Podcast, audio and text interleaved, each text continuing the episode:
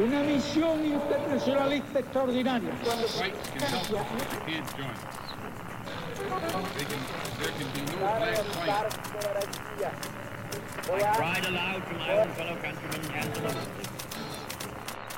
Sua rádio da história.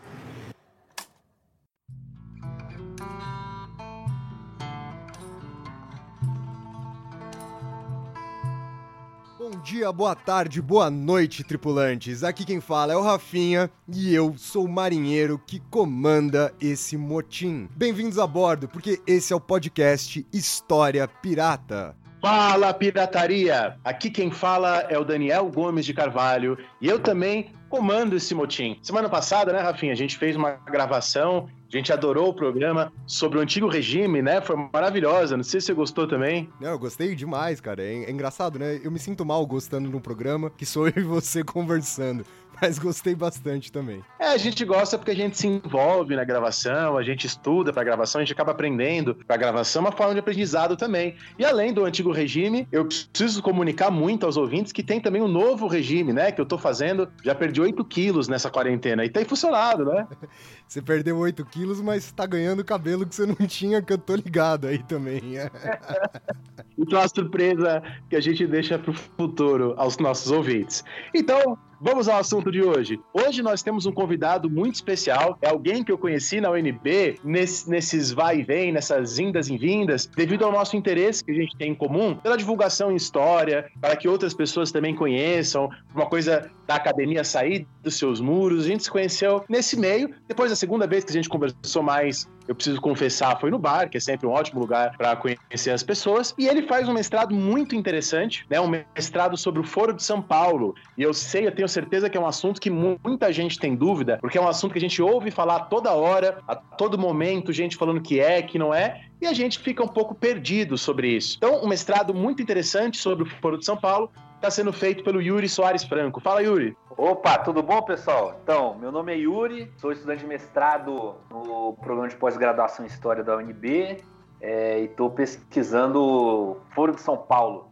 Já que tanta gente fala sobre isso, eu pensei, ah, vamos Vamos pesquisar isso de forma séria, né? E antes da gente começar o programa, como a gente tem feito aqui ultimamente, vamos dar uma passada nas nossas leituras da semana? Ô Dani, eu vou ter que confessar que eu não li nada essa semana. Na verdade, a única coisa que eu tô lendo é a coisa que eu menos queria estar tá lendo, que é meu próprio projeto do mestrado. E eu não queria estar tá lendo porque é horrível, né?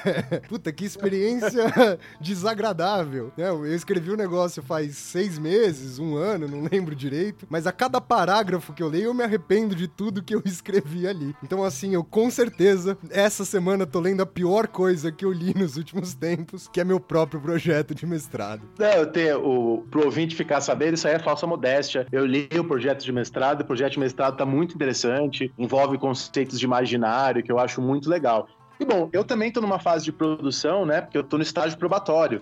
São os primeiros anos aí na universidade, que você tem um cronograma de atividades a fazer para você se tornar professor efetivo, né? Então eu estou tentando produzir meu, meu segundo, na verdade, meu terceiro artigo nesse período aí de estágio probatório sobre religião e democracia.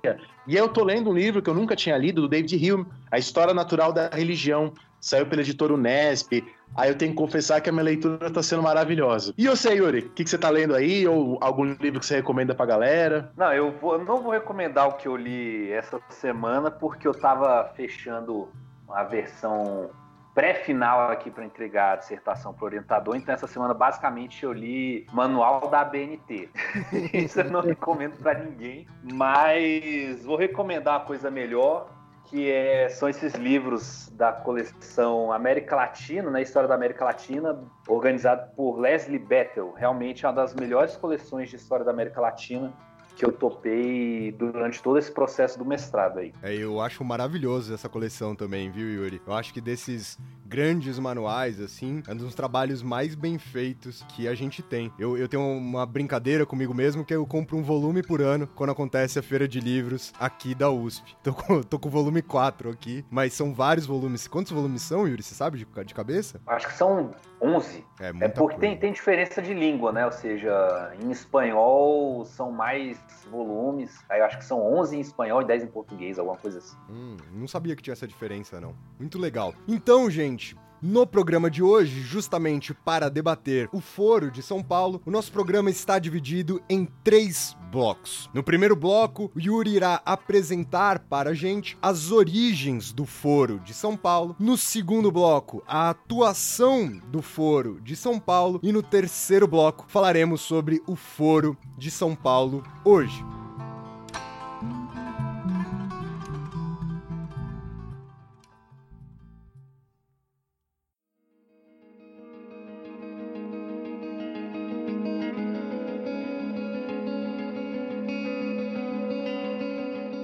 Yuri, para que a gente possa começar o nosso primeiro bloco, justamente discutindo as origens do Foro de São Paulo, eu acho que cabe aqui, antes mesmo da nossa discussão começar, já a entrada pro glossário de hoje. Yuri, você pode ilustrar um pouco para a galera que está escutando a gente o que significa essa palavra, o que, que é o foro? É, foro é um espaço de encontro, né? Então a raiz é a mesma de fórum, né? Então quando você tem um fórum é, acadêmico, um fórum político nesse caso, ou também um fórum do judiciário, né? Então é um lugar para onde as pessoas convergem para debater e chegar em alguma conclusão, né? A ideia de fórum, ela tem origem no Império Romano, né? No Império Romano, o fórum era a região onde ficavam os edifícios administrativos e judiciais. Se a gente pega na história de Portugal, a palavra fórum tem também a ver com justiça, com, com, lugares onde estavam os magistrados. Mas creio que no caso do Foro de São Paulo, né, Yuri? Imagino que você concorde, é sobretudo como espaço de debate, como espaço de discussão. Exatamente.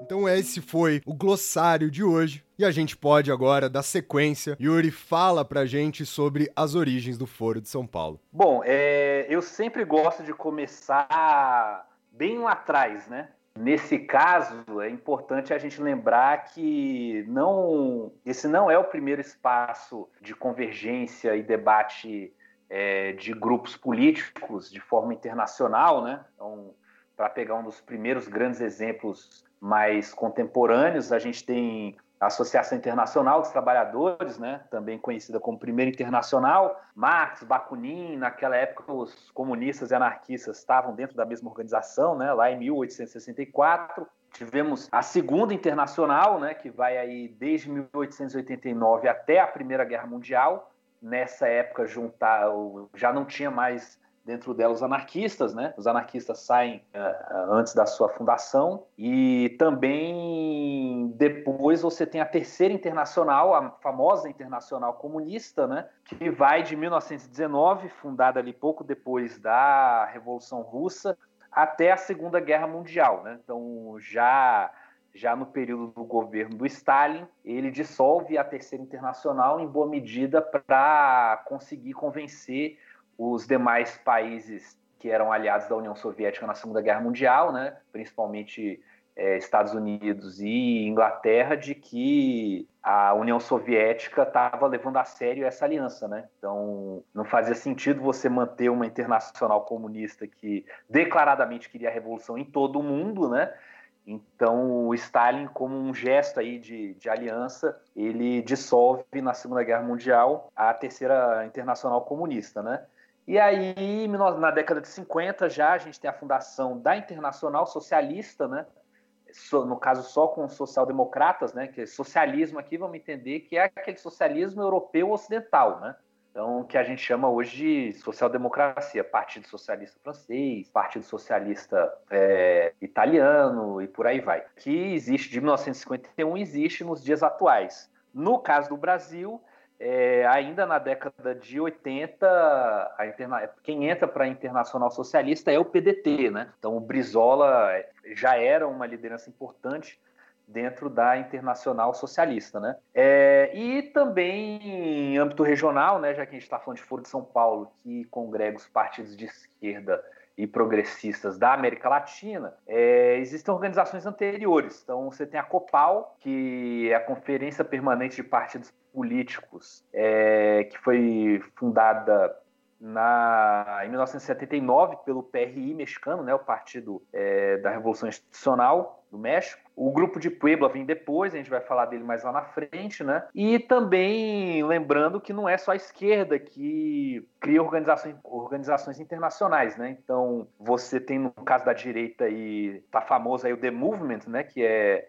foi criado aí pelo Steve Bannon, o Eduardo Bolsonaro faz parte, o CEPAC, né, que é a Conferência de Ação Política Conservadora. Então, tradicionalmente, os, os partidos políticos e movimentos é, de várias matizes ideológicas se organizam internacionalmente há muitos anos, é, e mesmo no âmbito da esquerda, você tem ainda hoje várias outras organizações, só de comunistas, só de social-democratas, que se reúnem para debater. Então, a origem do foro basicamente é o PT, já no final dos anos 80, olhando essas organizações que já existiam, ele havia sido convidado a integrar a Internacional Socialista, não aceita.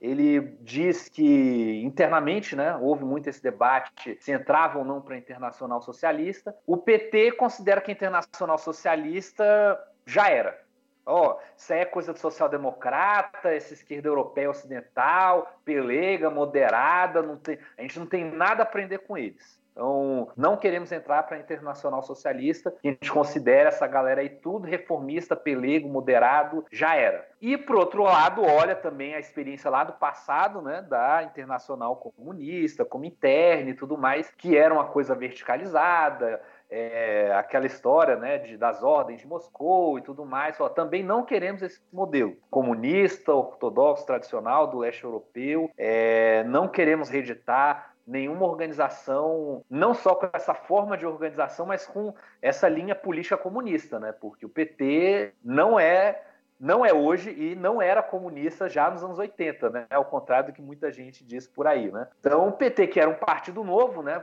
No sentido de organiza organizativo e de linha política, não se reivindicava nem social-democrata, nem comunista, é, mas ao mesmo tempo tinha dentro dele tanto setores social-democratas quanto comunistas, quanto é, setores que não se reivindicavam nada disso, tavam, achavam que estavam inventando algo novo. Pô, assim como o PT é uma novidade, organizativa e política, nós precisamos de uma organização internacional que reflita essa diferença. Né? Numa conversa do Lula com o Fidel Castro, os dois é, decidem criar o Foro de São Paulo, né? porque se o PT tinha essa intenção no foro, o Partido Comunista Cubano também tinha seus ah, os seus interesses, né? Que era o fato de que no final dos anos 80, Cuba estava muito isolada politicamente, não só é, em termos estatais, né? Ou seja, um país que estava fora dos, dos, das grandes concertações continentais governamentais, mas politicamente. Aí, no, no caso do Partido Cubano, é, tradicionalmente ele dialogava lá desde a época da, da Revolução Cubana com os mesmos setores, né? Guerrilheiros, comunistas, né? Do, do continente, do mundo, só que esses setores ali no, no período justamente da queda do Muro de Berlim, é, ainda não, não tinha acontecido a dissolução oficial da União Soviética, mas ela já estava desmoronando, né? É, ou seja, esses aliados não eram mais suficientes para tirar o Partido Comunista Cubano da situação de isolamento em que ele se encontrava ali no final dos anos 80. Então, os comunistas cubanos também tinham interesse em ampliar os seus contatos e a solidariedade internacional. Né? Então, os comunistas cubanos ganham muito com a criação do foro. É, então, lembrando isso justamente, as esquerdas do continente estavam em crise, é, todas elas. Os social-democratas, por um momento, acreditavam, né? Não, vai cair União Soviética, comunismo já era. Como os social-democratas nunca foram comunistas, eles achavam que não iam ser atingidos, né? Pela, pela crise do leste europeu, pela crise do chamado socialismo real. Mas o fato que a gente hoje sabe, né, é que todo mundo foi atingido por isso. Então, é, a crise do socialismo chamado socialismo real acaba levando o capitalismo a dizer, ó, não preciso mais de mediação, agora aí vem o Fukuyama, fala em fim da história, né? Então, é o auge, o ápice do capitalismo falando, agora é tudo nosso. Agora é tudo nosso, capitalismo sem mediação, neoliberalismo, vamos lá, programa máximo, neoliberal, né? Então todas as esquerdas estavam em crise. Chega um momento que todo mundo aceita sentar junto e falar: olha, vamos sentar para debater que crise é essa, onde que nós estamos, o que está acontecendo. Estava todo mundo assustado. Ao mesmo tempo em que as ditaduras no continente estavam caindo, é, você tinha um processo de redemocratização, ou seja, participação nas eleições, movimentos sociais podendo se expressar na maior parte dos países, é, aquele programa que se tinha antes durante décadas e décadas, seja comunista, seja socialista, seja social-democrata, o pessoal começa a perceber, olha, falar a mesma coisa que a gente falou desde sempre, desde décadas atrás, não cabe mais no momento atual.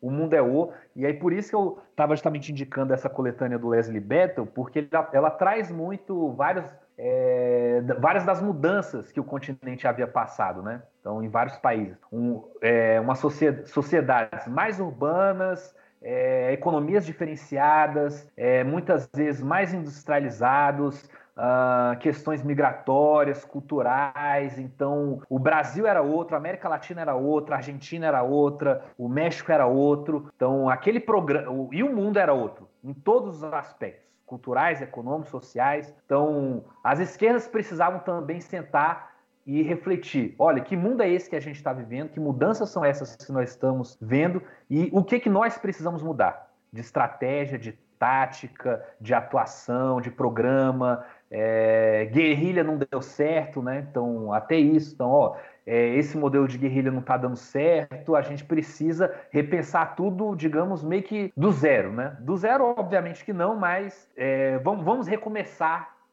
vamos tentar e discutir a partir da onde nós precisamos recomeçar, mudar ou que nós precisamos manter. Acho que é, esse é o grande diferencial é, que eu colocaria aí nesse nosso primeiro bloco de por que, que o foro foi criado e aquele momento, né? Que eu acho que é o principal da gente entender é o que, que era essa América Latina de 1990, que é quando o, o Foro de São Paulo, a gente ainda vai falar mais para frente, não surge com esse nome, né? Ah, muito legal. Eu acho que adorei a sua apresentação. Acho que tem várias coisas importantes aí. Então, né, o primeiro encontro do Foro de São Paulo vai ser nos anos 1990, né? Exatamente, pelo que eu tenho anotado aqui. 1 a 4 de julho de 1990. E exatamente o contexto é esse, né? A União Soviética está nos seus últimos anos, né? Está em processo de crise. Embora quando a gente fale crise, não, não necessariamente é recessão, né? A União Soviética não sofreu recessão econômica no final da sua existência. Tá ela ainda está né? Crescendo de 2 a 3%, estava estagnada. Exatamente o momento de ascensão dessa, desse novo liberalismo, né? Você tem já teve lá o, a Thatcher, o Reagan. Nos anos 90 isso está chegando na América Latina.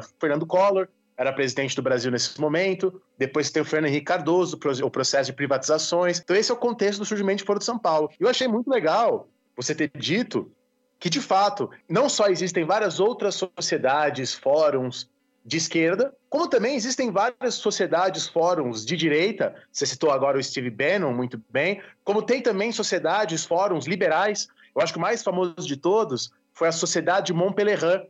Sociedade de Montpellier, caso o ouvinte não conheça, ela foi criada em 1947. Foi uma sociedade para promover, no pós-guerra, logo depois da Segunda Guerra Mundial, as ideias de livre mercado, as ideias liberais né, no campo econômico e também no campo político. O Hayek fazia parte né, da escola austríaca, o Mises da escola austríaca fazia parte, o filósofo Karl Popper fazia parte, o Milton Friedman, jovem nesse momento, chegou a fazer parte também. Vários brasileiros fizeram parte da sociedade de Montpellier. Né, o diplomata brasileiro José Oswaldo de Meira Pena, por exemplo, foi várias décadas ele participou da sociedade. Então, não é uma exclusividade da esquerda socialista fazer parte da sociedade de Montpellier. Né? Como você disse, primeiro, nesse primeiro encontro do Foro de São Paulo, em 1990, você já tinha 48 partidos de 14 países diferentes, quer dizer, com várias ideologias distintas, com vários posicionamentos distintos, mas no momento, essa esquerda com essa sensação, não sei se você concorda, colocar assim, de derrota, né? Buscando uma renovação, novos ares, né?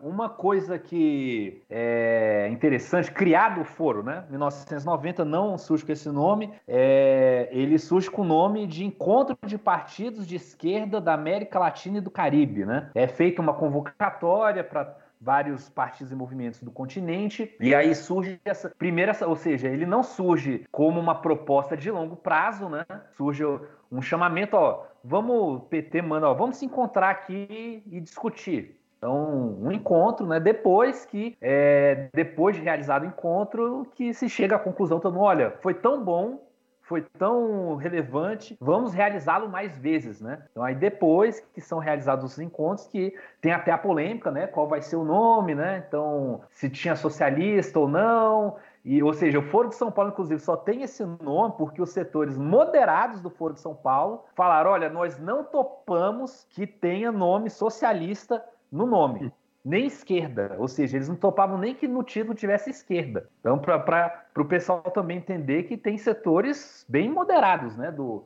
dentro do Foro de São Paulo. Aí vem aquela história, né, Olavo de Carvalho e companhia vem e fala, não, olha, é, nós somos... Oh, o Foro de São Paulo é secreto, foi secreto durante 16 anos. Dia desses, de novo, ele veio repetir isso, ele já falou várias vezes. Eu conheci o Foro, o, o Foro de São Paulo na sua origem, ele era secreto, lá, lá, lá. E isso é uma mentira, né? Então, eu tô aqui, inclusive, com a matéria do Estado de São Paulo, né? Que foi publicada no dia 3 de julho de 1990, página 5, né? Tá lá no, no registro, tá aqui, ó. Socialistas de 14, vou, vou, ler a matéria inteira que ela não é muito grande, né? Socialistas de 14 países se reúnem em São Paulo. Representantes de 45 organizações socialistas de 14 países abriram ontem ou seja, no dia seguinte saiu no estado de São Paulo. Em São Paulo, encontro de partidos de esquerda da América Latina e do Caribe, organizado pelo PT. Os participantes da primeira mesa redonda do evento condenaram a proposta de integração econômica da região com os Estados Unidos, defendida pelo presidente americano George Bush. E na semana seguinte, ou seja, nessa semana teve comunistas de vários jornais que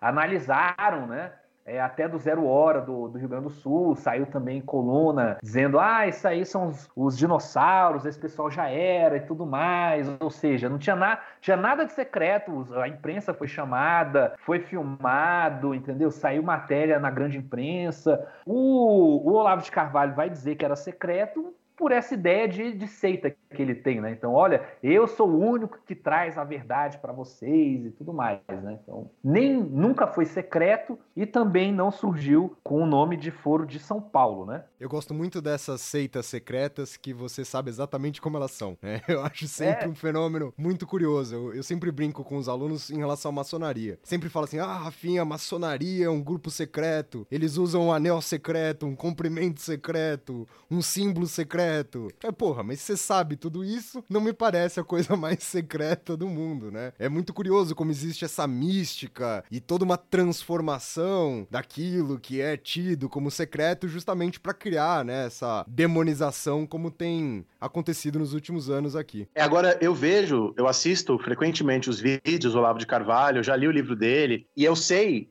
exatamente de onde ele tirou essas ideias de seita, as fontes disso. Não quero puxar essa dia pro meu lado de novo, mas isso começa na Revolução Francesa. Durante a Revolução Francesa, você tem aqueles chamados reacionários, né, o Abade de Barruel, aí depois você tem o José de Mestre, que começam a falar que a Revolução Francesa aconteceu por causa de seitas. Aí, no caso, eram as seitas dos filósofos, aí entra a maçonaria, às vezes até os Illuminati entram. Então, é, há uma tradição na direita de enxergar a história moderna, contemporânea, né? Como produto de seitas desses pensadores descolados da realidade. É, é, embora eu goste do Tocqueville, né? que o povo foi manipulado por uma minoria. Para dizer isso, né? O, o povo não acredita nisso. Ele foi manipulado por uma minoria que se organizou secretamente. É, e é uma longa tradição de pensadores à direita reacionários, né, não vou nem dizer conservadores, embora isso também esteja presente com os conservadores, de enxergar a história dessa maneira. E eu tenho certeza que o Olavo leu esses autores, né, porque ele o cita, ele a reproduz,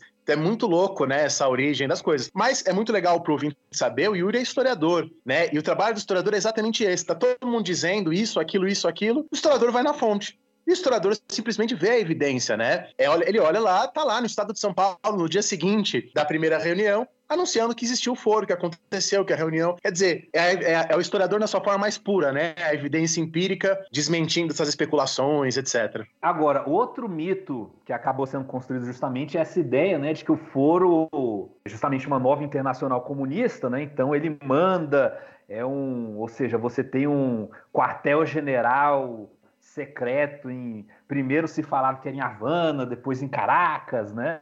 É o que não faz sentido porque o nome é Foro de São Paulo, então o nome já diz é, quem tem mais ascendência nele, né? Ou seja, São Paulo, Partido dos Trabalhadores, né? Não faz sentido você ter um Foro de São Paulo que as ordens viriam de Caracas, né? Acho que a primeira coisa que alguém deveria parar e refletir, né? Mas peraí, Foro de São Paulo que traz ordens de Caracas, isso não faz muito sentido, né?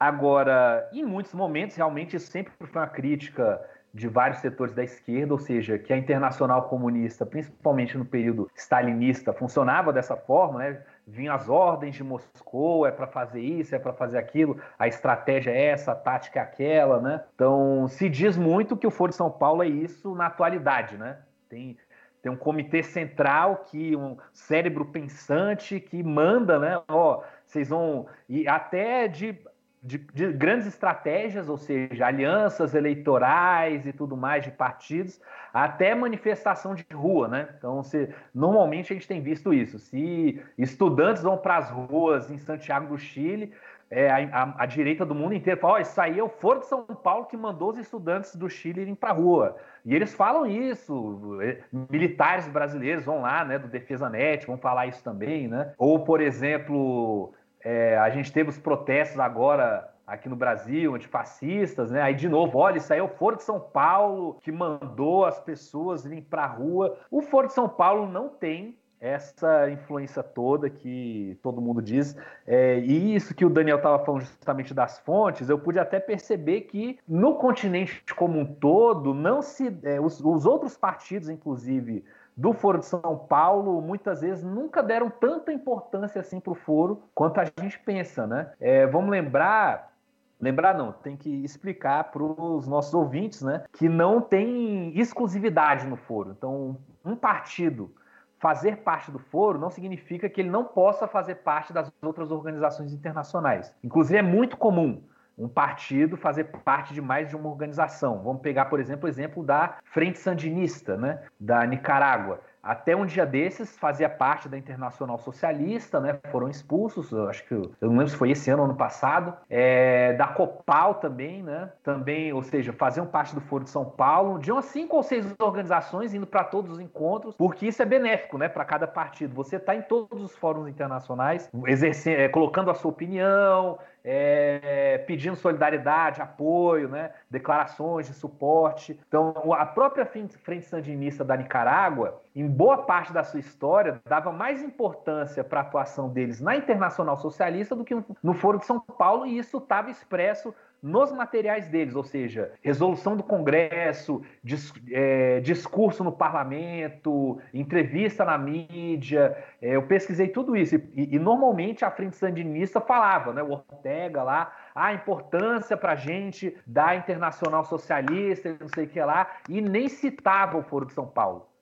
Ou seja, isso aí mostrava o quê? Que para a frente sandinista, durante quase 10 anos, o Foro de São Paulo eu vou lá, participo e tal, mas não é tão importante assim. Porque, vamos lembrar, né? Foro de São Paulo, Brasil, PT, para a Frente Sandinista e para muitos dos partidos da América Central ali, era mais importante uma articulação ou com os partidos mexicanos, né? A Copal, do PRI e tudo mais, ou com a Internacional Socialista, que abria portas ali na Europa Ocidental, de diálogo e tudo. Então, o Brasil e São Paulo era uma realidade um pouco distante para esses partidos, né? Então, o foro não manda. E também nem tem como. Vários partidos. Você tem muitas vezes partidos. Também você não tem obrigação de ter um só partido por país.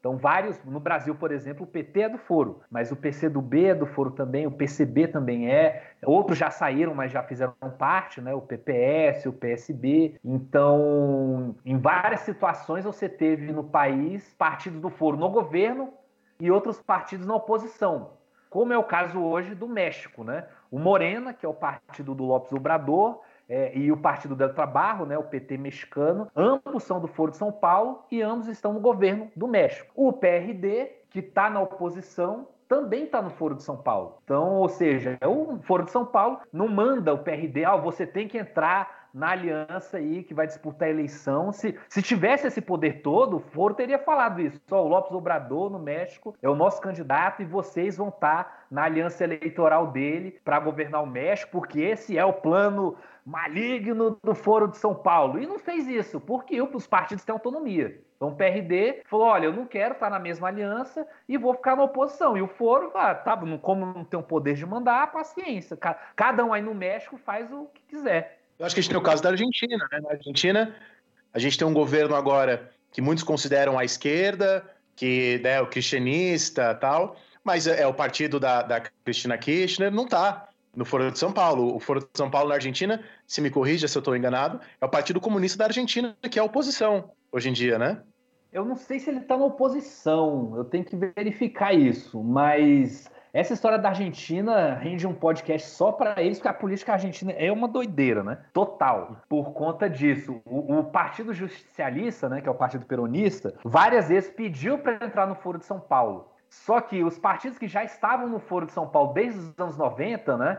Partido Comunista, Partido Socialista vetam, porque quem já está dentro tem poder de veto. Então você pode ter o continente inteiro, né? O PT, o Partido Comunista Cubano, todo mundo falando, ah, os peronistas são nossos aliados, é, eles estão pedindo para entrar no foro, mas um partidinho minúsculo lá na Argentina, porque é isso, você não é peronista, é, normalmente você é um partido minúsculo, né, dentro da esquerda, levanta a mão e fala, olha, ou seja, um partido pode levantar a mão e falar, eu, eu não deixo, não topo, não quero peronista aqui dentro, e o foro fala, ah, beleza, tá bom, você vetou, você tem poder de veto, então paciência, vamos esperar, né? Então tem uma coisa muito importante aí, Yuri, que você tá trazendo pra gente, que eu acho que inclusive, como o Dani muito bem falou, o seu ótimo trabalho de historiador é fundamental para entender. Porque quando você, por exemplo, começa toda a sua exposição, retomando até as primeiras organizações, as internacionais, a primeira internacional, a segunda internacional, tem uma coisa que é um erro muito comum, né, é de pressupor que ou a esquerda ou a direita sejam blocos homogêneos, ou seja,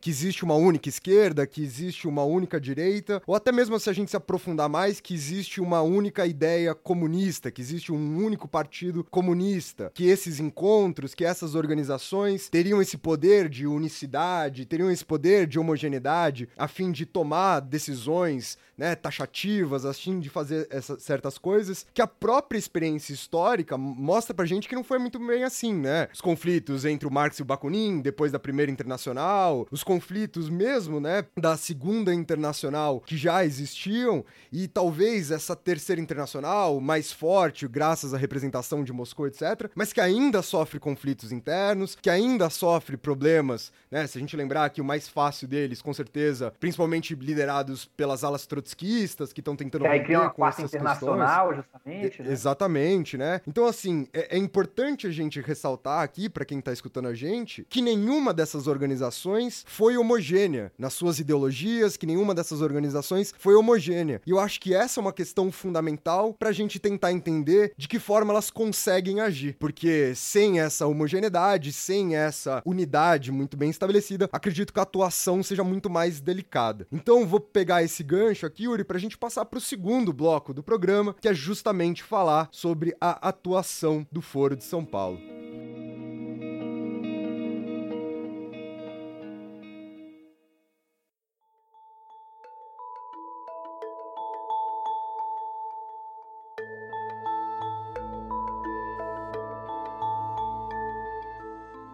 Então, é, ou seja, é criado nessa ideia né, de trocar ideias, experiências e debater como atuar, né? Estratégia, tática, análise de conjuntura, a história, a cultura de cada país, do continente.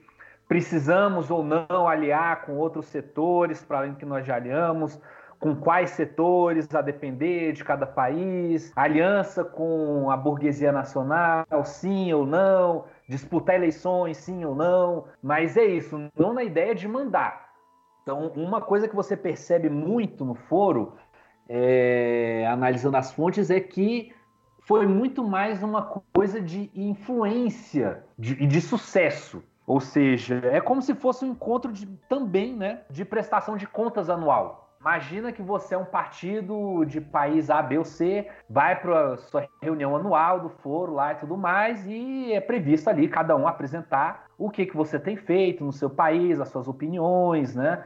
Enquanto partido e tudo mais, é, o que, que você acha que deve ser feito no próximo período e tal. Um partido que fique sempre no mesmo lugar, ou seja, fala sempre a mesma coisa, não sai do lugar, não cresce, em, de nenhuma forma, né? De movimento social, em eleição, nem nada. Os outros partidos olham assim, ah, esse cara aí não sai do lugar, esse partido aí não sai do lugar, né? Um outro partido que esteja crescendo, ou seja, disputando eleições municipais, elegendo prefeito, elegendo governador, deputado, senador, liderando grandes mobilizações sociais também, de estudantes, de trabalhadores, de intelectuais, começa a chamar mais atenção. Ou seja, o PT, inclusive, ter conseguido chamar tanta gente para o foro tem a ver com 1990. Vamos lembrar de 89. O Lula foi para o segundo turno, ninguém esperava, teve uma excelente votação. É, então, o continente inteiro olha, opa, esses caras aí sabem do que, que eles estão fazendo. O maior, o maior país do continente, né? Ou seja, com a população e economia do tamanho do Brasil, um partido que tinha surgido ali nove anos antes, chega no segundo turno, ameaça, enraiza, tem milhões de votos. Então todo mundo começa a olhar, né? Beleza, formado o Foro de São Paulo ao longo de vários anos, também isso. Então o PT vai crescendo.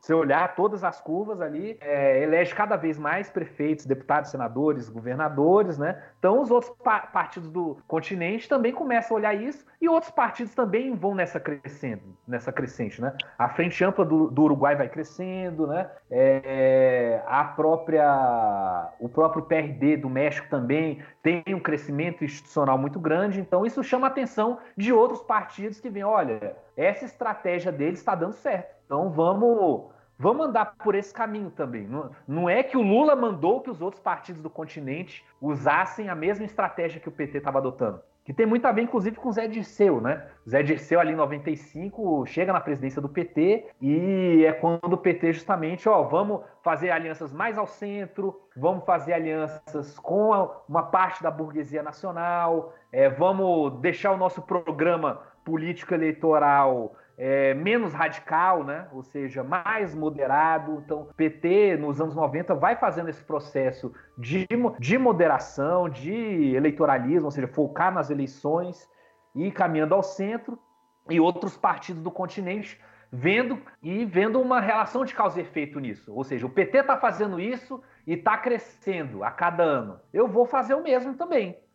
Então, não precisou mandar foi muito mais um exemplo, né? Então é muito disso a atuação do foro. Todo mundo se encontra, todo mundo diz o que, que acha, o que está fazendo, e os partidos vão se influenciando, né? É essa relação dialética. Cada um vai ensinando uma coisa para o outro, vai pegando uma coisa dos outros. Por exemplo, o PT não só ensina, né? É, na minha, na, nas minhas entrevistas que eu fiz com o Dirceu, Genuíno, Dulce, é, eles citaram muito das influências que a Frente Ampla do Uruguai teve sobre o PT. Ou seja, na discussão sobre feminismo, né? Então não é novidade da esquerda trabalhar pautas de gênero, mas da forma como tem sido trabalhado, que a gente conhece hoje melhor, né? Ou seja, questões de gênero, de raça, é, de sexualidade, liberdade sexual, não como contradições secundárias, né? Que antigamente a esquerda falava muito isso, né? os comunistas ortodoxos, digamos, mais stalinistas ou estruturalistas falavam muito isso. Né? Ah, você tem as contradições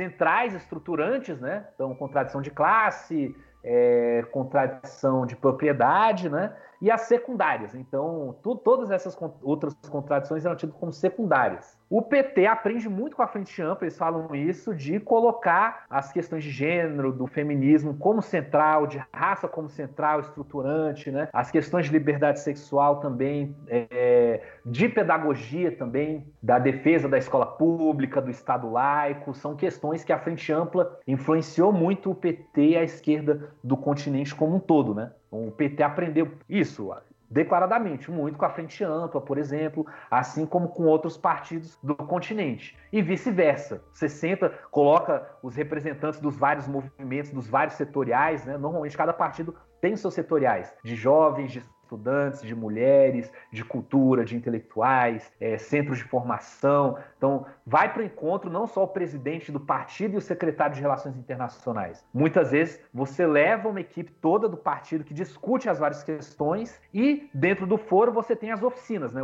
Oficina é roda de conversa, por assim dizer, de das diversas temáticas. Então a influência se dá muito por aí. É, é, é um pouco isso o funcionamento do foro e da, da influência dele, ou seja, a influência indireta.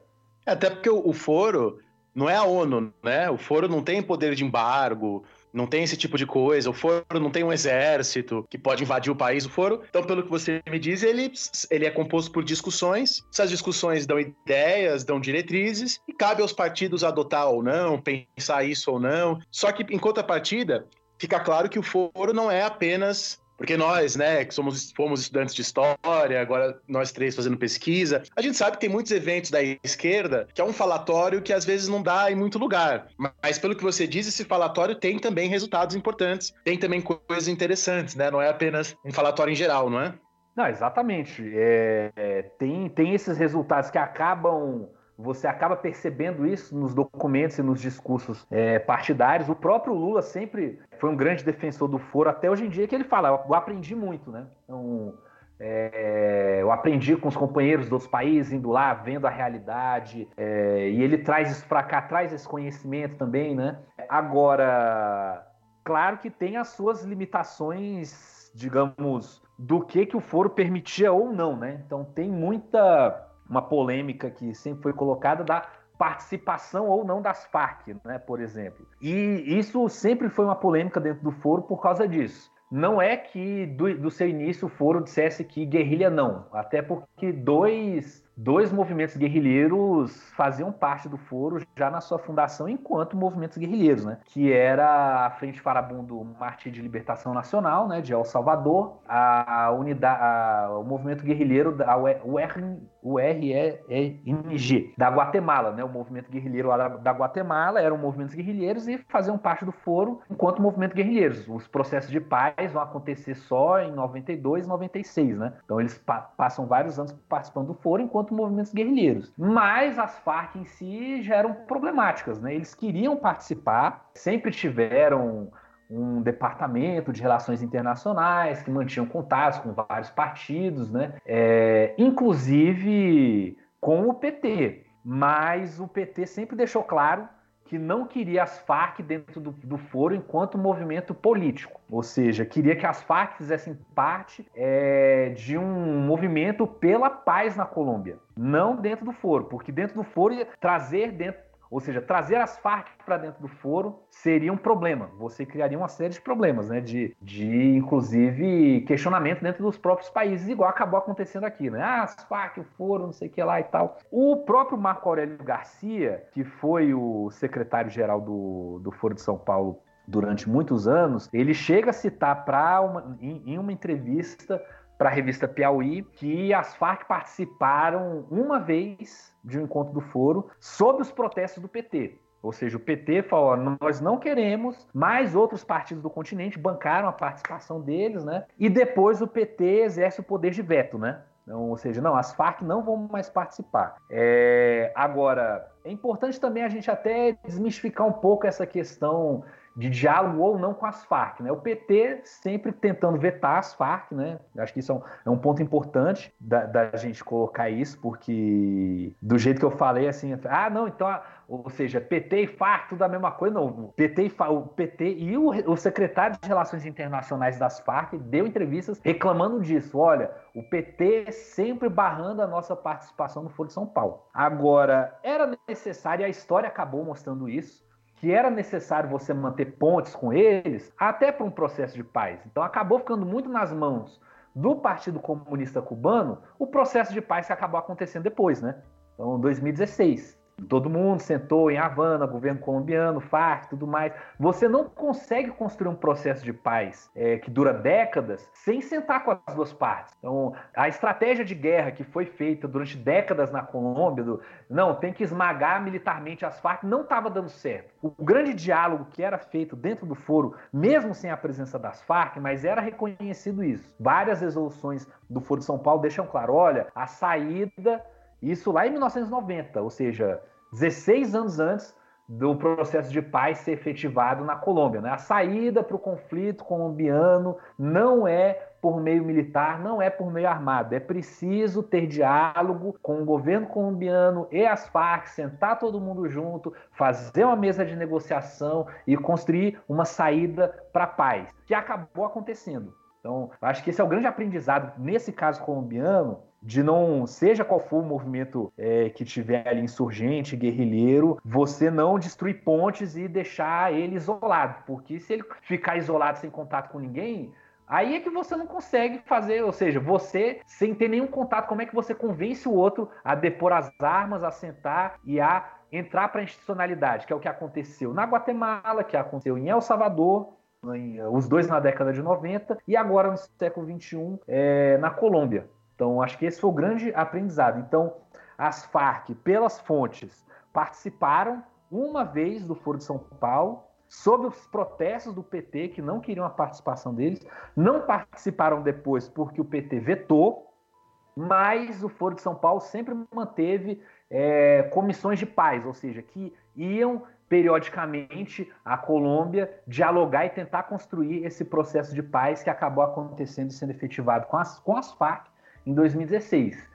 Infelizmente, ainda não foi efetivado com as outras guerrilhas colombianas, né, o ELN e outros grupos, né, porque aí teve mudança de governo. Infelizmente, foi um retrocesso lá na Colômbia, mas o, o histórico que, inclusive, é, não, eram, não era só o Foro de São Paulo, né, que mantinha esse diálogo com as Farc. Né? Você teve vários, é, várias movimentações de partidos socialistas europeus também, né, buscando esse, essa construção da paz. Né? O, próprio, o próprio processo de paz acabou sendo reconhecido internacionalmente por conta disso. Envolveu vários atores. Né? Para você legitimar um processo de paz num país, não adianta só um ou dois atores, você precisa envolver muita gente para como garantista, ó, esse, esse, acordo aqui precisa ser cumprido. Só ele só está se mantendo de pé, inclusive, apesar do novo governo colombiano tentar vetar, tentar atrapalhar esse processo de paz a todo momento por conta disso, que é, é tanta gente do mundo inteiro que se envolveu naquela negociação de paz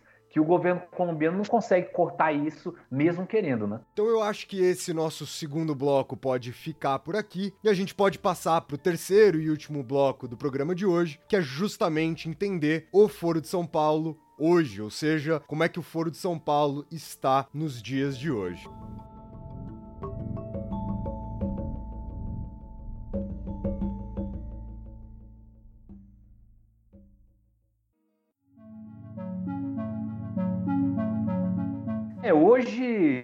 Eu diria que o grande paralelo que dá para fazer com o Foro de São Paulo do início é que a maioria dele está na oposição, né?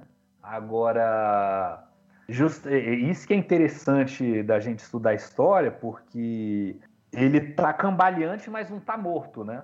Então acho que até justamente esses setores mais radicais aí sabem um pouco disso, né? Então, o próprio Bolsonaro citou o Foro de São Paulo na Assembleia Geral da ONU, né? A todo momento na imprensa, nas redes sociais, eles estão sempre colocando o Foro como uma ameaça. Por conta disso, da capacidade dele de colocar muita gente para sentar junto e também da solidariedade internacional. A solidariedade internacional muitas vezes, e principalmente, é justamente você chamar atenção. Então, por exemplo, na Bolívia, você começa a ter, às vezes, um processo de perseguição ao mais, que é o partido Evo Morales e tudo mais, eles estão num processo eleitoral lá que está suspenso, né? Ou seja, o Evo Morales, o mais, aciona sua rede internacional.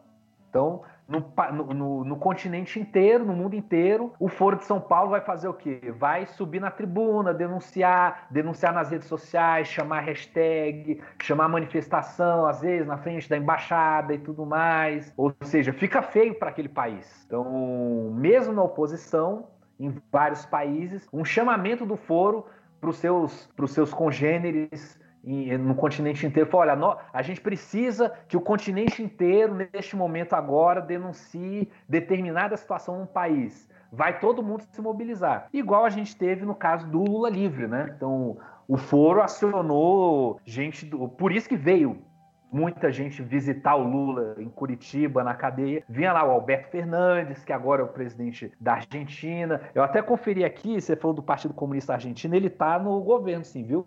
Aí, ou seja, vem todo mundo. Então, essa teve essa pressão internacional do Lula livre, foi internacional. Veio várias lideranças internacionais, intelectuais, é, parlamentares, aí publica coisa no jornal, sai na imprensa, hashtag é, Free Lula saindo lá no mundo inteiro. Então, ou seja, uma, uma campanha de pressão internacional com gente na rua. Não sei se vocês chegaram a ver essas imagens, ou seja, com gente com bandeira, juntando na, na, praça lá em Paris. Então aí os parisienses começam a perguntar: pô, mas o que está acontecendo lá no Brasil e tudo mais? Então essa pressão internacional, foro realmente movimenta, né? E ainda está em alguns governos, né? não só em Cuba, na Venezuela, na Nicarágua, né?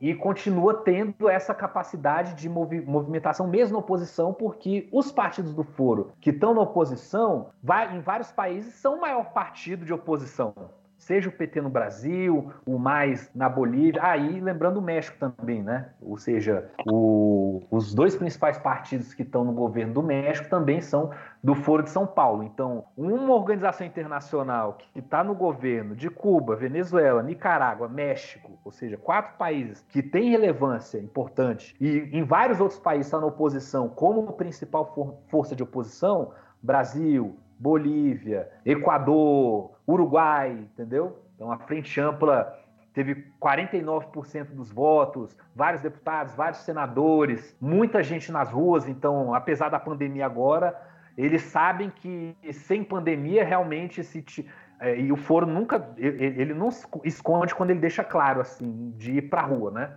Passada a pandemia, realmente, em algum momento o foro fizer uma convocatória continental, como já fez no passado, fizer no futuro novamente, olha, vamos para as ruas, agora, agora é o momento de ir para a rua com pauta ABC.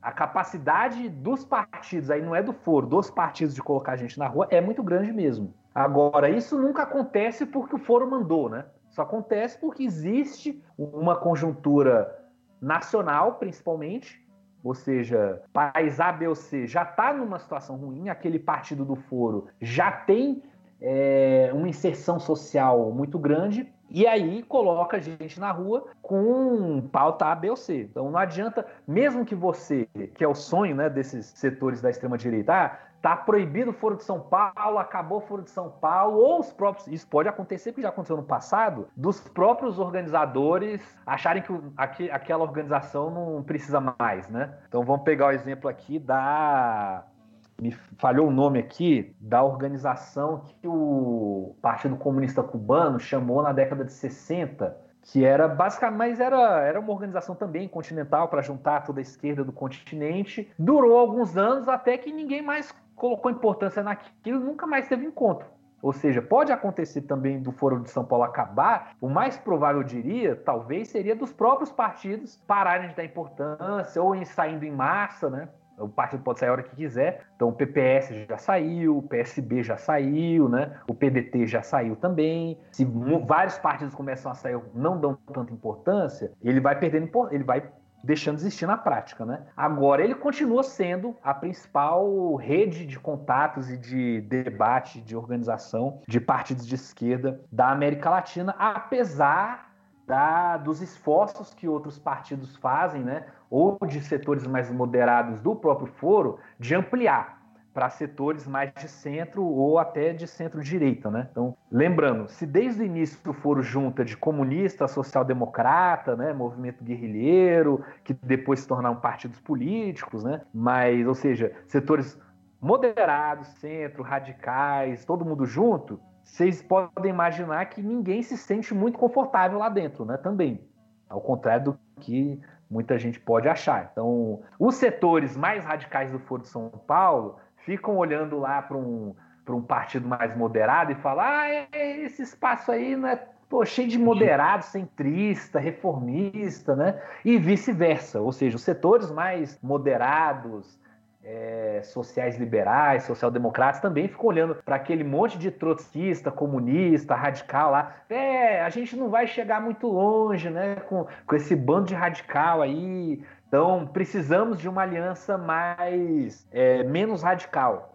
A gente teve alguns exemplos na contemporaneidade bem recentes de tentativas disso. Eu vou citar duas, principalmente, né? Que é a Internacional Progressista, que está sendo chamada aí pelo próprio PT, pelo Bernie Sanders, né? O Bernie Sanders parece que está é, razoavelmente envolvido. Eu diria que a Internacional Progressista, que não sei se vocês viram as notícias dela nos últimos tempos, se você comparar a afiliação dela com as de outras organizações, ela é basicamente o Foro de São Paulo, os setores mais moderados do Foro de São Paulo, só os mais moderados, né?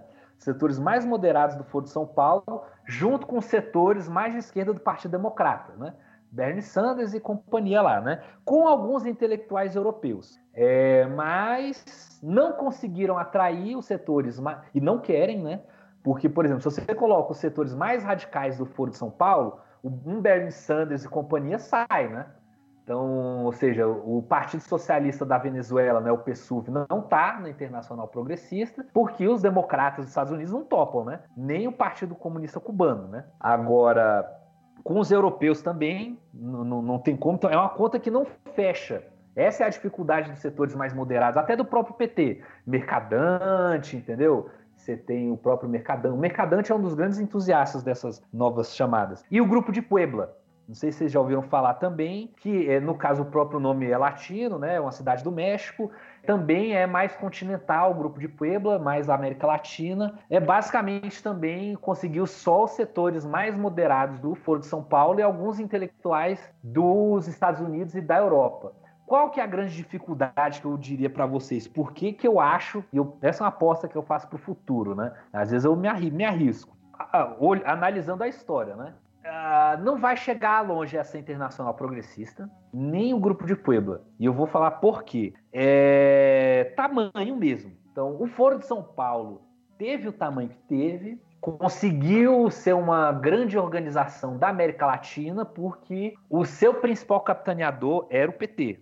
Partido dos Trabalhadores do Brasil, ou seja, o maior partido de esquerda do maior partido da América Latina, com a maior população, maior economia e que estava crescendo, né? Chegou no governo e tudo. Agora, o Foro de São Paulo não se tornou. Ah, por que, que o Foro de São Paulo não se tornou uma internacional mundial, né? Eu pergunto para vocês: vocês conseguem imaginar um partido socialista francês sendo dirigido por um partido latino-americano? Jamais, jamais. Vocês conseguem imaginar um partido democrata dos Estados Unidos sendo dirigido por alguém de qualquer lugar do mundo?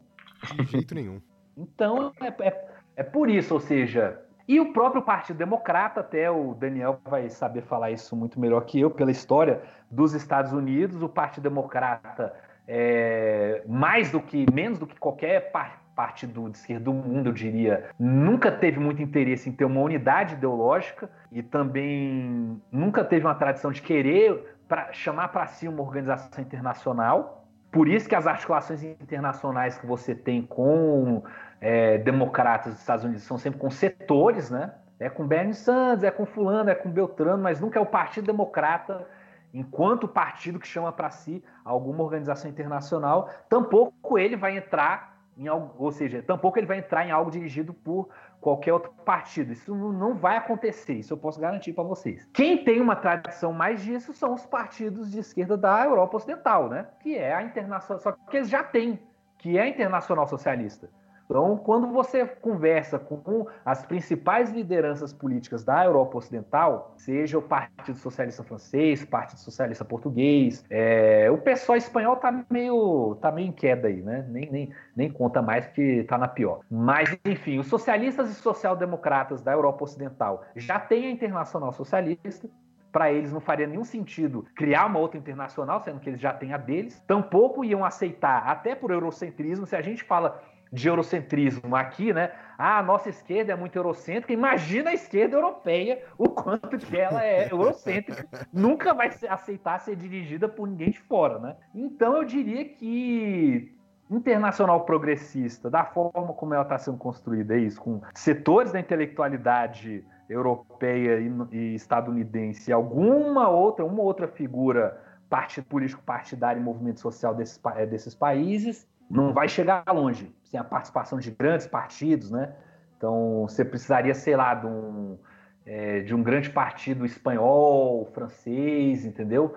Está é, engajado é, o britânico, né, o Partido Trabalhista Britânico, está engajado institucionalmente em alguma articulação internacional. Então, eu não vislumbro no curto nem no médio prazo nenhuma articulação internacional de, de partidos de esquerda e progressistas indo para frente. E na América Latina, tampouco, por causa disso. A cada vez que você tenta ampliar mais para o centro e mais para a direita, você perde setores mais radicais e, a, e, nem consegue ampliar, ou seja, os setores mais de centro e direita também não entram. Então fica mais do mesmo. Cada vez que você tentou, no passado, seja um grupo de Marbella lá nos anos 90 também, que deixou, já deixou de existir, ou o grupo de Pueblo agora, que você tentou, chegou na conclusão dos moderados, olha, o Foro de São Paulo está no seu limite assim de crescimento. Então a gente não consegue ampliar mais eleitoralmente, socialmente, para novos setores sociais. A gente precisa se livrar desses radicais para conseguir ampliar.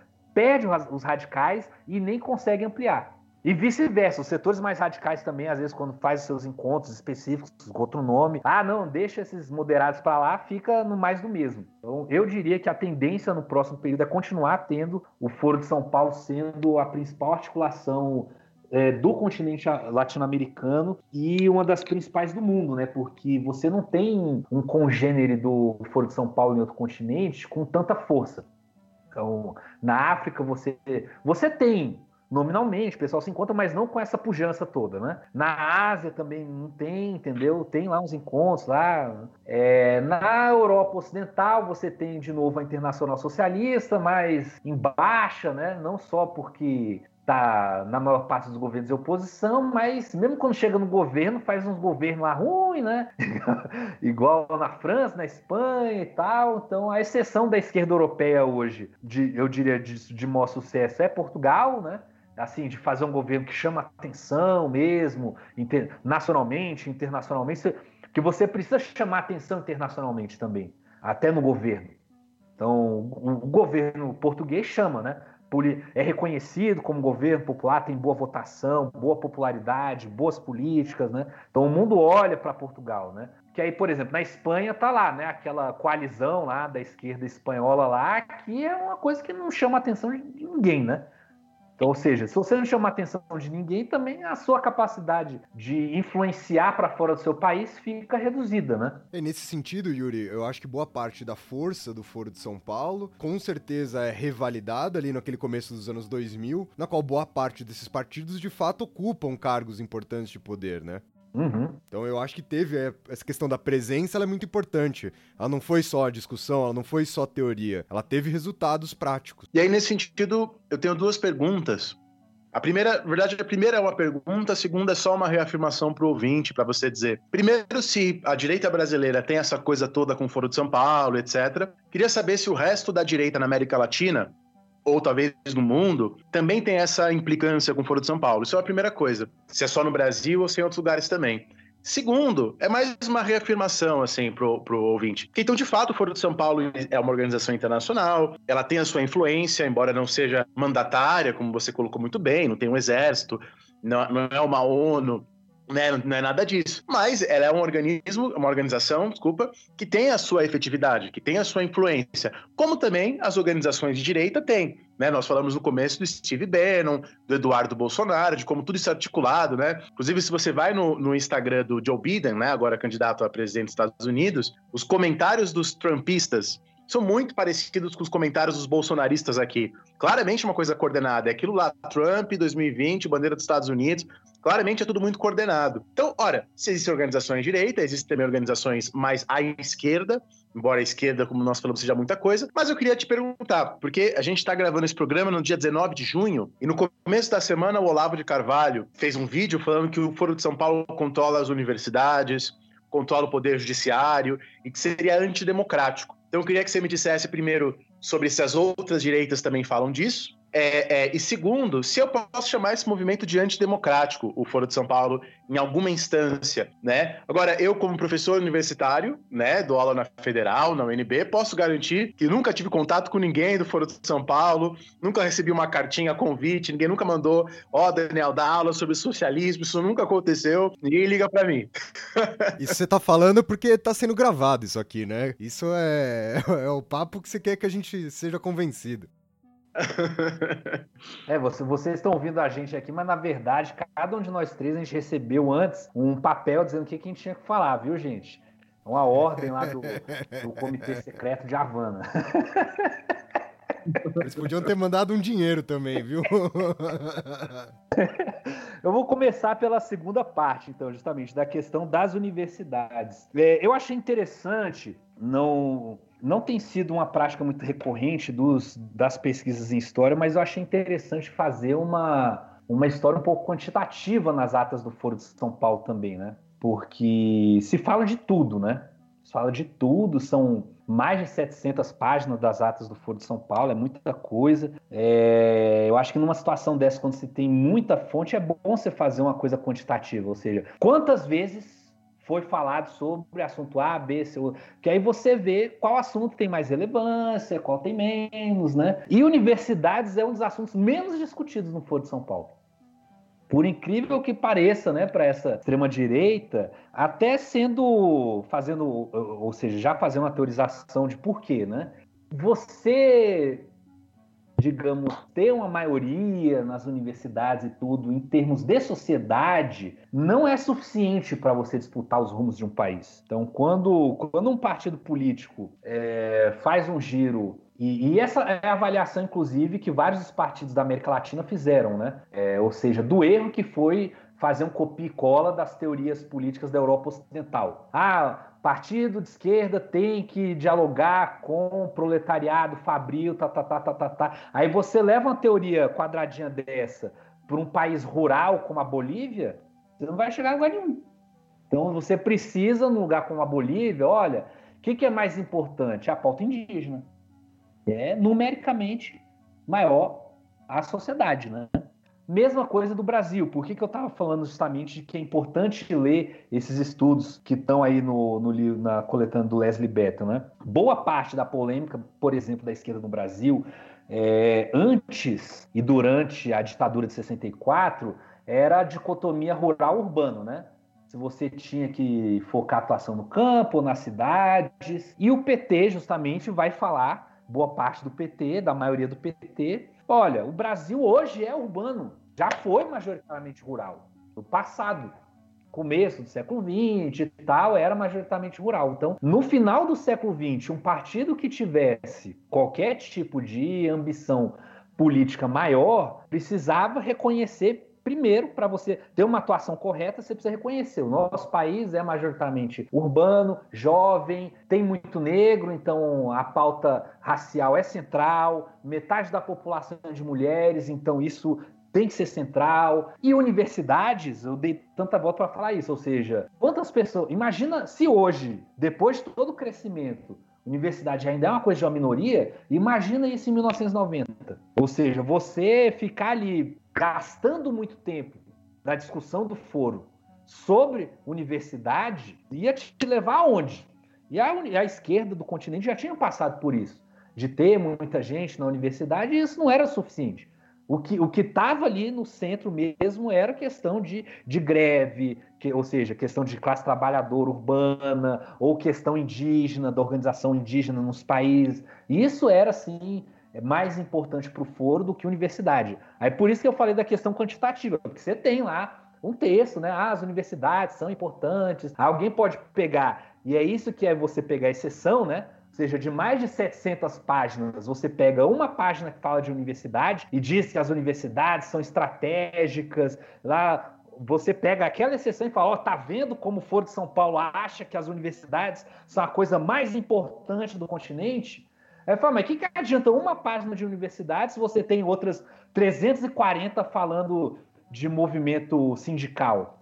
Ou seja, se vocês têm. Eh, eu estou falando, óbvio que não é esse número, viu, gente? Mas é só para ilustrar aqui. Ou seja, se você tem muito mais falando de movimento sindical e menos de universidade, é porque para o Foro de São Paulo, realmente, universidade nem era um assunto assim tão importante, tão central. Porque essa é coisa importante quando você analisa discurso político, acho que vocês vão concordar comigo, porque na política, no geral, nunca se fala não, né? Então, você tem lá um encontro político. Ninguém vai falar, ah, esse assunto ainda é importante, não precisa constar no documento.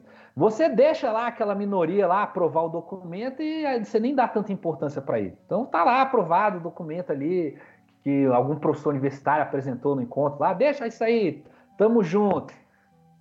Agora, você analisar se, se aquilo que está no papel, o, papel, o ditado já diz, né? o papel aceita tudo. Então, aprovar na resolução ali é uma coisa, aquilo se tornar uma prática recorrente, central, você tem que analisar outras fontes também. Então, ah, beleza, entrou na ata do foro, mas aí você percebe que na, no discurso dos líderes do foro não se fala quase em universidade e tudo mais, então, ou seja, não é tão importante, né? Implicância da direita dos outros partidos com o Foro de São Paulo, né? Tem, mas pelo que eu pesquisei, nesse caso eu usei até o Google, né? Foi interessante porque o Google dá um pouco retrospecto de pesquisas por país, né? Então, realmente, o Brasil, Brasil é o país que mais se pesquisa o Foro de São Paulo, né? No, no Google tem a ver com vários outros fatores, né? Por exemplo, tem países em que o Foro de São Paulo, o próprio partido não leva ele como tão importante, né?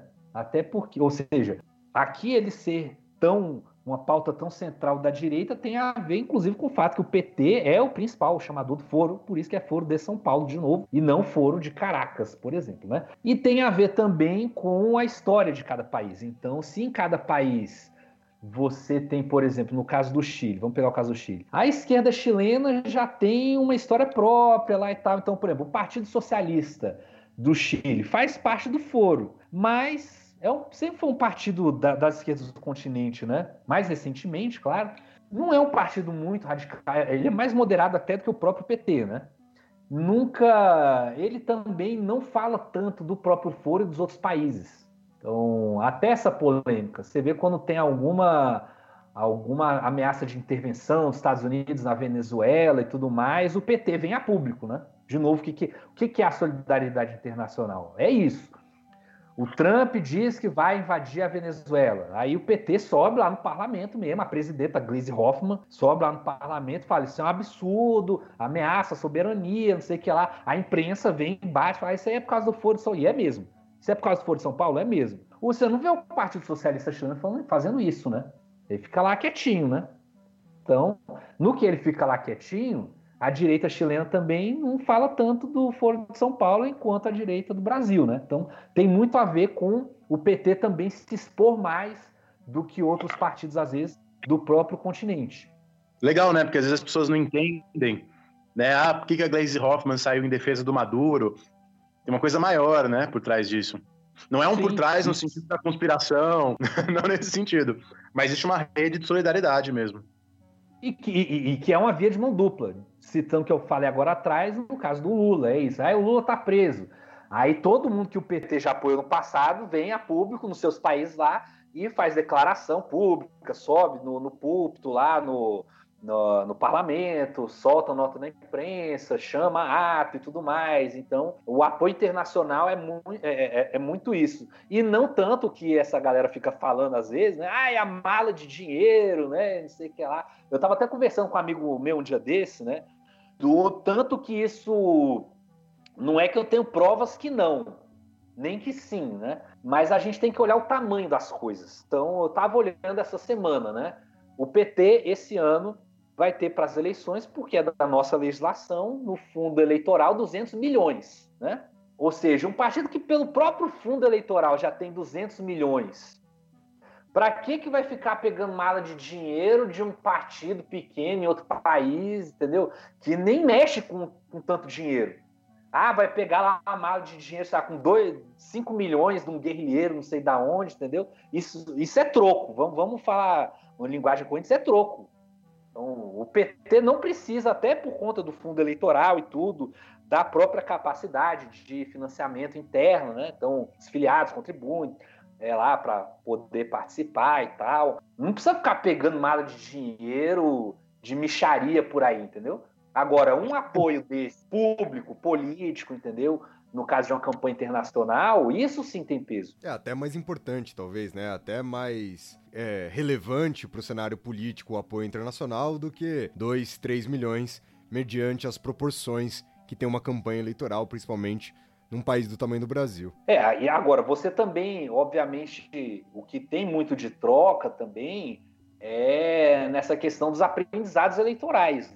Então, você manda gente, isso aí também faz parte da solidariedade internacional, né? Você manda, tá tendo eleição, país XYZ lá. Até questão de observação, todo mundo faz isso, né? observadores internacionais, a própria ONU manda e tal, OEA, e os partidos também, né? Então vai lá, um representando o PT, vê como é que está sendo, até às vezes para denunciar se tiver alguma coisa errada, né? De, seja de perseguição, violência, é, se a eleição está ocorrendo tudo certo, e também para aprender, né? Então você vê lá, ah, o partido aqui, eu, e você faz o relatório depois que você volta, né? Então, ah, fui lá e vi que o pessoal fez uma campanha assim, assado, a direita o, e, a, e a direita está fazendo isso agora também, né? E sempre fez. Que, o, que é o que o Daniel estava falando. Por que, que é tão parecido? Porque todo mundo presta atenção e não é só pela internet. Tem eleição do Trump, eu te garanto que tem gente do Bolsonaro lá observando de perto. Qual que é o discurso que está sendo feito, é para cada setor, tudo mais, o que que pega, o que que não pega, o que que... E depois você traz e adapta, né? Então, ah, com os protestantes, o discurso tal e tal funcionou, tal e tal não funcionou, com estudantes esse esse, não sei o que lá, e com negros e com mulheres, não sei o que lá e tal, tal, tal, tal. Você volta, faz um relato e esse aprendizado fica muito para quando você for participar de uma eleição. Quando, você vai todo isso vale para todos os partidos, pelo menos os que têm estrutura para isso, né, do mundo inteiro. É, você vai para uma eleição, você não vai só com o seu aprendizado interno, né, do que, digamos, 2022. Aí isso vale para o PT, vale para o PDT, que está na Internacional Socialista também, tudo, né? Ah, a gente vai chegar na eleição de 22 com o aprendizado que a gente teve é, na última eleição do Brasil e na última municipal só? Não. Você acompanhou as eleições do mundo inteiro. O que, que aconteceu na Espanha, o que, que aconteceu nos Estados Unidos, o que, que aconteceu aqui na Argentina, o que, que aconteceu no Uruguai, não sei o que lá e junta com o conhecimento que você teve do seu próprio país, faz, ou seja, isso é, isso é a dialética global, né? Que não é cada vez mais não, não se faz mais política em um país só, né? Aí, Yuri, que isso pode ser. Você está falando, eu estou lembrando da difusão do calvinismo na França. Quando os é. primeiros calvinistas chegaram na França, eles pegaram mesmo estratégias do calvinismo na Suíça, em outros lugares, para levar nas igrejas francesas, nas congregações francesas. É, é, faz parte da história moderna, né? Esse tipo de coisa. Poderíamos voltar e falar da difusão do catolicismo. É claro que eu sei que são coisas bem diferentes, tem o seu período, mas essa, essas redes de solidariedade internacionais, esse aprendizado para divulgar uma ideia, um pensamento, não é uma coisa nada nova, né? É, você está falando dessas adaptações é, eu estava lembrando justamente que eu andei lendo um pouco aí, justamente por conta né, do Tolkien e tudo, da difusão do, do catolicismo ali no, na Noruega, Finlândia, né, e tudo mais. E muito a ver com o que os católicos fizeram aqui, né? Gente, a, a mesma ideia de você adaptar, de usar os mesmos lugares sagrados, do sincretismo, entendeu? Eu falei, ah, os caras usaram a mesma tecnologia de adaptação e de diálogo com a religiosidade local.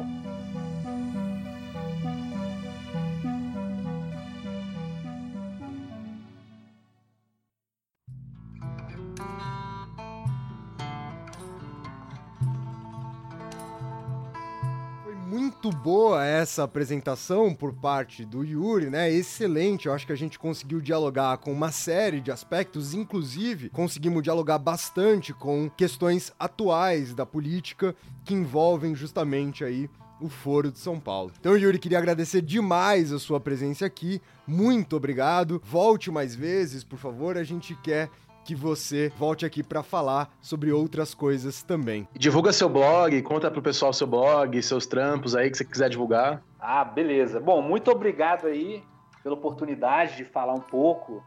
É, eu diria desmistificar o Foro de São Paulo, né? Se, se eu puder justamente fazer um resumo, eu acho que o principal resumo seria justamente esse. Eu comecei o mestrado e pesquisa é para isso mesmo, né? Realmente também achando que o foro tinha uma importância é, muito maior do que realmente pareceu ter na análise das fontes, né? Então, é, você começa com uma teoria e você vê que não é, não é bem isso, né? Então, o foro não é esse bicho papão todo que o pessoal fala, não tem esse poder todo que, que o pessoal fala e ao contrário do que o pessoal diz, também, mesmo se ele deixasse de existir, assim como a Internacional Socialista, desculpa, a Internacional Comunista deixar de existir, não acabou com, com o comunismo, né? É, eu tenho um blog, chama Blog do Yuri, com Y, viu? Y-U-R-I. É, blogdoyuri.com.br Yuri foi o nome que a minha mãe me deu justamente em homenagem ao cosmonauta soviético Yuri Gagarin, né? É, primeiro homem no espaço. Tem, tem histórias interessantíssimas do Yuri Gagarin que eu descobri um dia desses, quando ele veio para o Rio de Janeiro, é, em 62, é, fez festas memoráveis lá no Rio de Janeiro. Para você imaginar, né? Que russo também adora uma festa. Imagina russo e, e brasileiro em 62 lá no Rio de Janeiro, né? Então, blog do Yuri.com.br, tem nas redes sociais também aí, né? Yuri Soares. No Twitter é arroba justamente Yuri Soares, no Instagram Yuri S. Franco. Estamos sempre divulgando não só coisas de história, né? Eu acho que é interessante também discutir, às vezes, questões de comunicação. Eu faço parte de um grupo de pesquisa e extensão da Faculdade de Comunicação, que é comunicação comunitária, que tem várias interfaces com diversas áreas aí do conhecimento, né? Então, muito obrigado aí. Vamos, inclusive isso, né? Se vocês quiserem também depois que a gente fale um pouco um dos temas que eu acho mais interessantes do que está sendo discutido agora, já deixando a ponta aí para uma futura participação, é, é a Rússia contemporânea, né? Porque se tem outra coisa que se fala muito hoje é da Rússia como se ainda fosse a União Soviética, né? E, e o, uma, eu não sou um grande especialista de União Soviética lá em 1920, 30 e tal, mas eu tenho um conhecimento bom justamente de 90 para cá, né? Um pouco antes, né? Ainda da década de 80 ali, do final, e tem muito a ver para você entender o Putin, né? Ou seja, você entender o Putin, a geopolítica, o que estão falando aí da nova Segunda Guerra Fria e tudo mais, entender a queda da União Soviética e a Rússia contemporânea, eu acho que é uma das principais chaves para a gente entender o mundo atual. Com certeza, Yuri. Já, a gente já pode deixar combinado aqui esse programa. Eu vou deixar tanto o seu blog quanto as suas redes sociais na descrição aqui desse nosso episódio para quem quiser ter acesso aí a mais falas, a mais pesquisas por parte do Yuri. É isso então, minha gente. Não esqueçam de seguir a gente lá no nosso Instagram, no arroba História Pirata. Um abraço para vocês, muito obrigado para você que ficou ouvindo a gente até aqui e até o próximo programa.